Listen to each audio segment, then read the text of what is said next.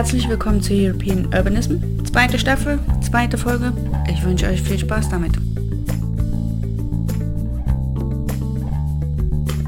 Hallo, mein Name ist Verena Flüß. Ich arbeite seit jetzt ungefähr anderthalb Jahren in, bei der GZ. Das ist die Deutsche Gesellschaft für internationale Zusammenarbeit. Wir machen Entwicklungszusammenarbeit in der ganzen Welt und dort arbeite ich im Projekt Nachhaltige Mobilität.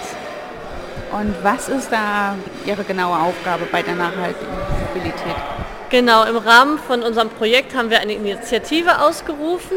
Diese Initiative nennt sich TUMI. Damit wollen wir die Umsetzung der New Urban Agenda unterstützen. Das ist ein internationaler Prozess, um Städte nachhaltiger und gerechter zu machen und besonders im Bereich nachhaltige Mobilität. Das heißt, wir machen sehr viel Training für Entscheidungsträger in Entwicklungsländern, setzen uns mit Städtevertretern zusammen und geben ihnen Training, Unterstützung bei der Umsetzung von nachhaltiger Mobilität. Das ist unsere Hauptaufgabe. Wir machen viel daneben.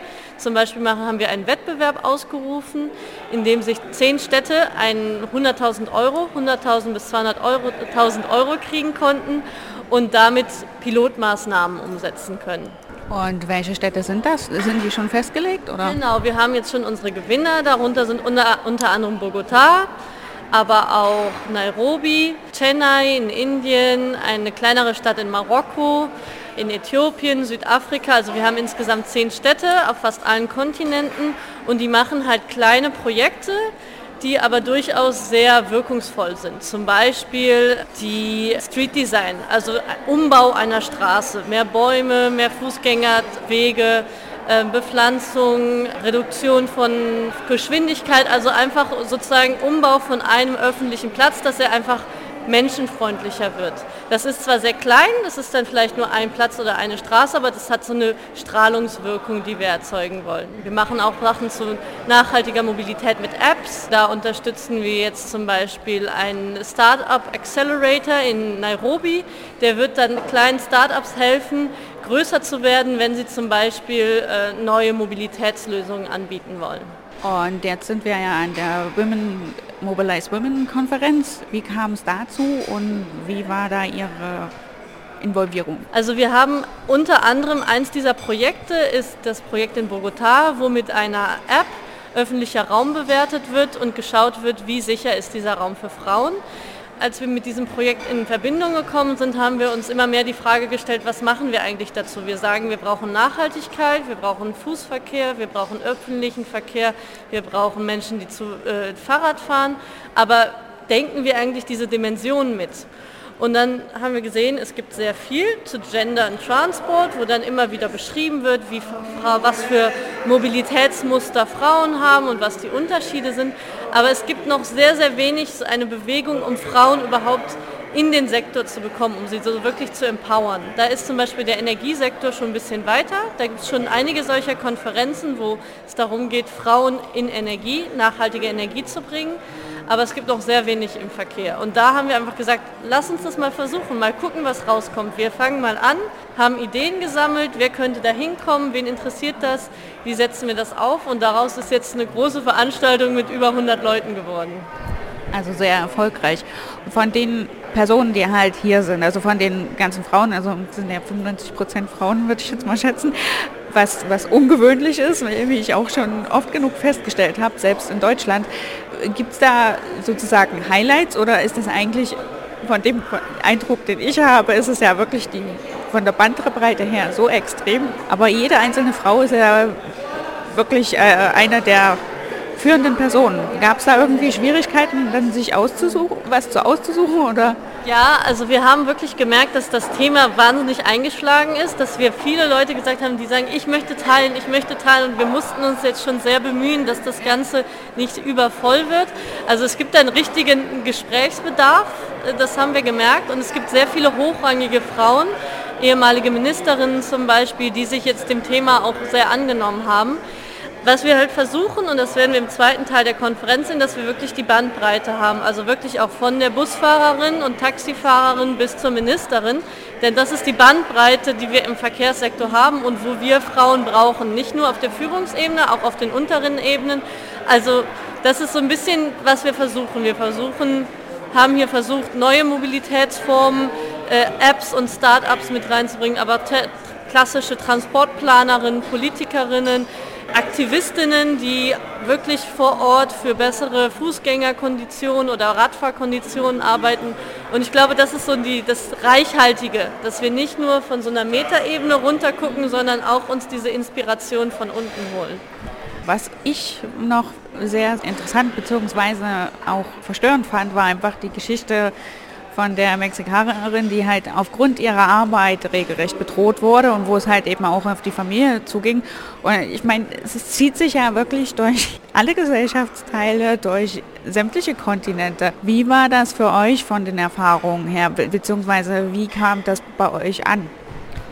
Also wir haben festgestellt, dass viele wirklich gesagt haben, da gibt es sehr viel, was wir teilen müssen. Und auch der, die Bereitschaft sehr, sehr groß war, auch persönliche Geschichten zu teilen. Also dass wir nicht abstrakt über irgendeine technische Policy oder sonst was Themen sprechen, sondern wirklich auch sehen, dass, dass die Frauen, die mit, damit konfrontiert sind, auch sehr sehr stark dieses Bedürfnis haben, das mitzuteilen. Und natürlich ist der, das Beispiel aus Mexiko ist wahrscheinlich ein sehr, sehr starkes und vielleicht ein bisschen extremes Beispiel, aber es ist nicht untypisch. Also ich kenne selber zum Beispiel Mexiko, ich weiß sehr gut, wie, wie die Situation dort vor Ort ist.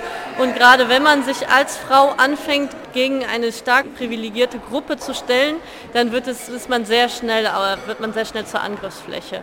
Und ich glaube, deswegen ist auch so eine Art von Konferenz gut, weil ich denke, wenn diese Frauen dann wieder in die Welt rausgehen und ihre Arbeit machen, dann haben sie irgendwie dieses Kissen, das, also dieses Gefühl, dass sie halt nicht alleine da sind. Und deswegen ist es auch, glaube ich, gerade in diesem Moment noch nicht so schlimm, dass wir jetzt sehr viele Frauen sind und noch so nicht so viele Männer, weil es erstmal darum geht, uns selber kennenzulernen, zu stärken, zu vernetzen und dann im zweiten Schritt kommt natürlich die Frage, ja, jetzt müssen wir auch die Männer an Bord holen, aber dafür brauchen wir auch erstmal Kraft und Wissen, dass wir da sind und dass, es, dass wir nicht allein atomisiert an unseren verschiedenen Orten sind, sondern dass es halt vielen anderen auch so geht. Das wäre noch die nächste Frage gewesen. Wie geht es denn jetzt weiter? Weil da, ich meine, wenn wir Frauen halt nur unter uns sozusagen Kaffeekränzchen machen, das bringt ja nichts. Oder beziehungsweise es bringt halt insofern was, dass wir sehen, wir sind nicht allein mit unseren Erfahrungen und es ist in den anderen Ländern auch noch so und es gibt halt eben unterschiedliche Varianten damit umzugehen, sondern äh, dann halt wirklich auch die Männerränke dann halt aufzubrechen. Wie, wie soll das dann gehen?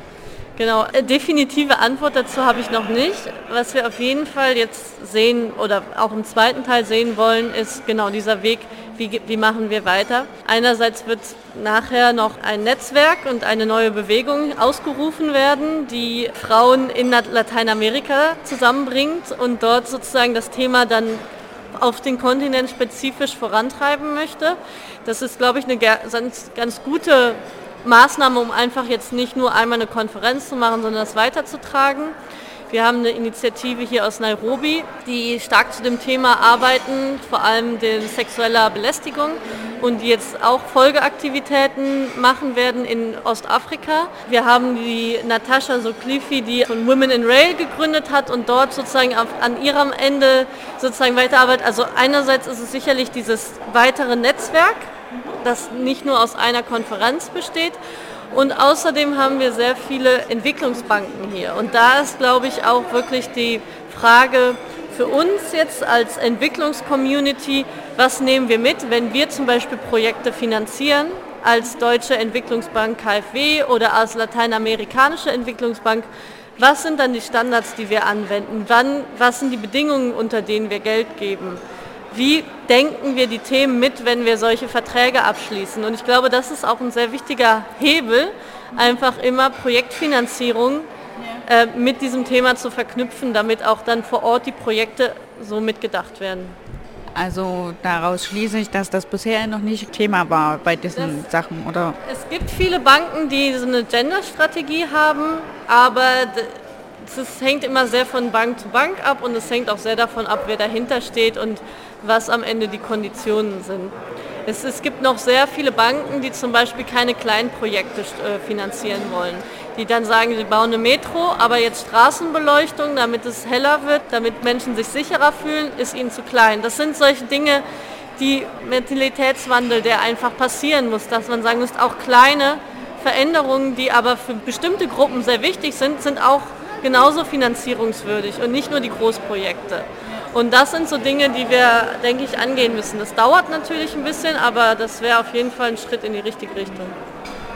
Bei diesen Entwicklungsbanken, also KfW wurde ja schon erwähnt, sind die international, also logischerweise sind sie international aufgestellt, aber sind die dann eher so organisiert, dass das dann nur auf der Top-Ebene läuft oder wie ist das dann?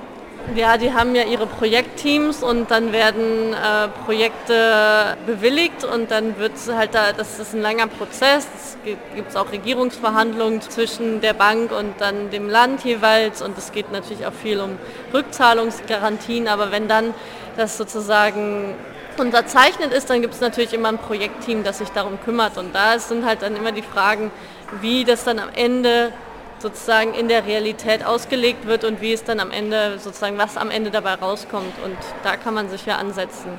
Wir sind ja jetzt auch beim International Transport Forum und dieses Jahr ist halt Safety and Security auch das Thema. Ist das auch mit aufgrund dieser äh, Erfahrungen von Frauen, die ja eher angreifbar sind, entstanden oder ist das ein Thema, was halt eben einfach so auf der Agenda stand? Das äh, ist natürlich, das liegt natürlich beim Internationalen Transportforum, also das Forum hat jedes Jahr ein spezifisches Thema. Dieses Jahr ist es Safety and Security. Es wird aber als sehr weites Thema gefasst. Also da fällt sowohl die persönliche Sicherheit von Frauen im Verkehr drunter, als auch das Thema, wie kann man Flugzeuge mit Technologien sicherer machen. Also es ist sehr weit gefasst. Ich glaube, dass das Bewusstsein auch bei solchen großen Organisationen wie der OECD dafür wächst und dass man sich auch diesen soften, in Anführungszeichen soften Themen sehr viel mehr widmen muss und nicht nur den Fragen nach Technologie, autonomen Fahren und so weiter, sondern dass das halt auch wichtige Themen sind. Und daraufhin, als das klar war, dass das einfach das Thema des ITFs ist, da sind wir auch mit unserer Überlegung, wenn wir jetzt eine Konferenz zu Frauen im Verkehr machen, wann wäre der Möglichkeit? Am besten natürlich angedockt an das ITF, weil das einfach dann die Diskussion, die wir heute anfangen, weitergeführt werden können. Und das ist, glaube ich, ganz schön, wie sich das dann ergänzt und dass sich dann daraus noch mehr entwickeln kann. Okay, und dann jetzt noch eine letzte Frage. Wie lange habt ihr das vorbereitet? Also ich meine, die TUMI wurde vor zwei Jahren gegründet und jetzt zwei Jahre später gibt es die Konferenz. Seit ungefähr vier Monaten. Also Anfang Januar, Mitte, Mitte Januar haben wir angefangen, wirklich. Und das war ein hartes Stück Arbeit, um da hinzukommen, wo wir jetzt sind. Bis es klar war, dass wir das machen können, dass es hier stattfindet und dass wir planen können, war es Mitte, Ende Januar eigentlich. Das heißt, es war sehr kurze Zeit, um alles aus dem Boden zu stampfen, aber es hat eigentlich sehr, sehr gut geklappt jetzt am Ende. Ja, also beeindruckendes Panel und ich bin wirklich also begeistert. Danke. Wunderbar, danke.